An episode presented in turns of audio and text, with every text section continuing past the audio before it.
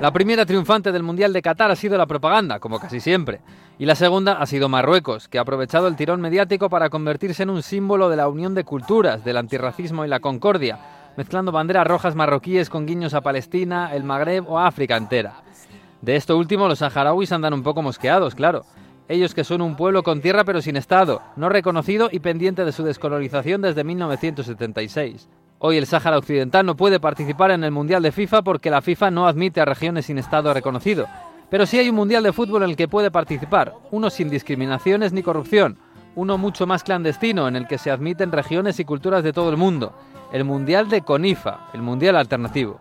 El proyecto tiene solo 8 años pero está creciendo y nos da un máster de historia y sociología inigualable.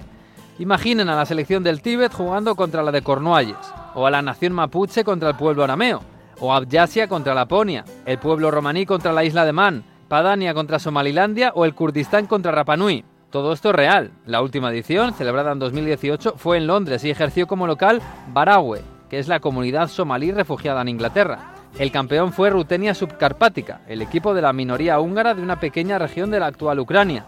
En la final derrotaron a Chipre del Norte y en semis al país sículo, sus hermanos húngaros. La cita tuvo éxito y debió repetirse dos años después en Macedonia del Norte, pero la pandemia se la llevó por delante.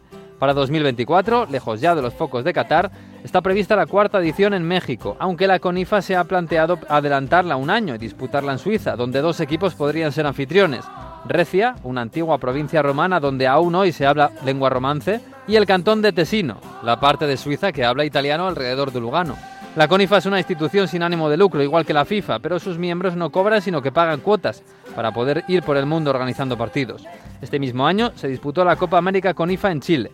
Su presidente y fundador es un sueco con ascendencia inuit, Per Anders Blind.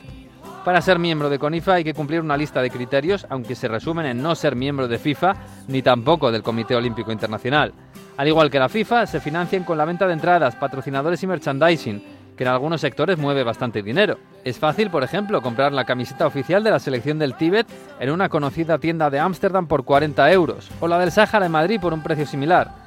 No hay prejuicios políticos. De hecho, en 2014 se creyó que Cataluña participaría en el primer mundial, pero la Federación Catalana decidió no adherirse.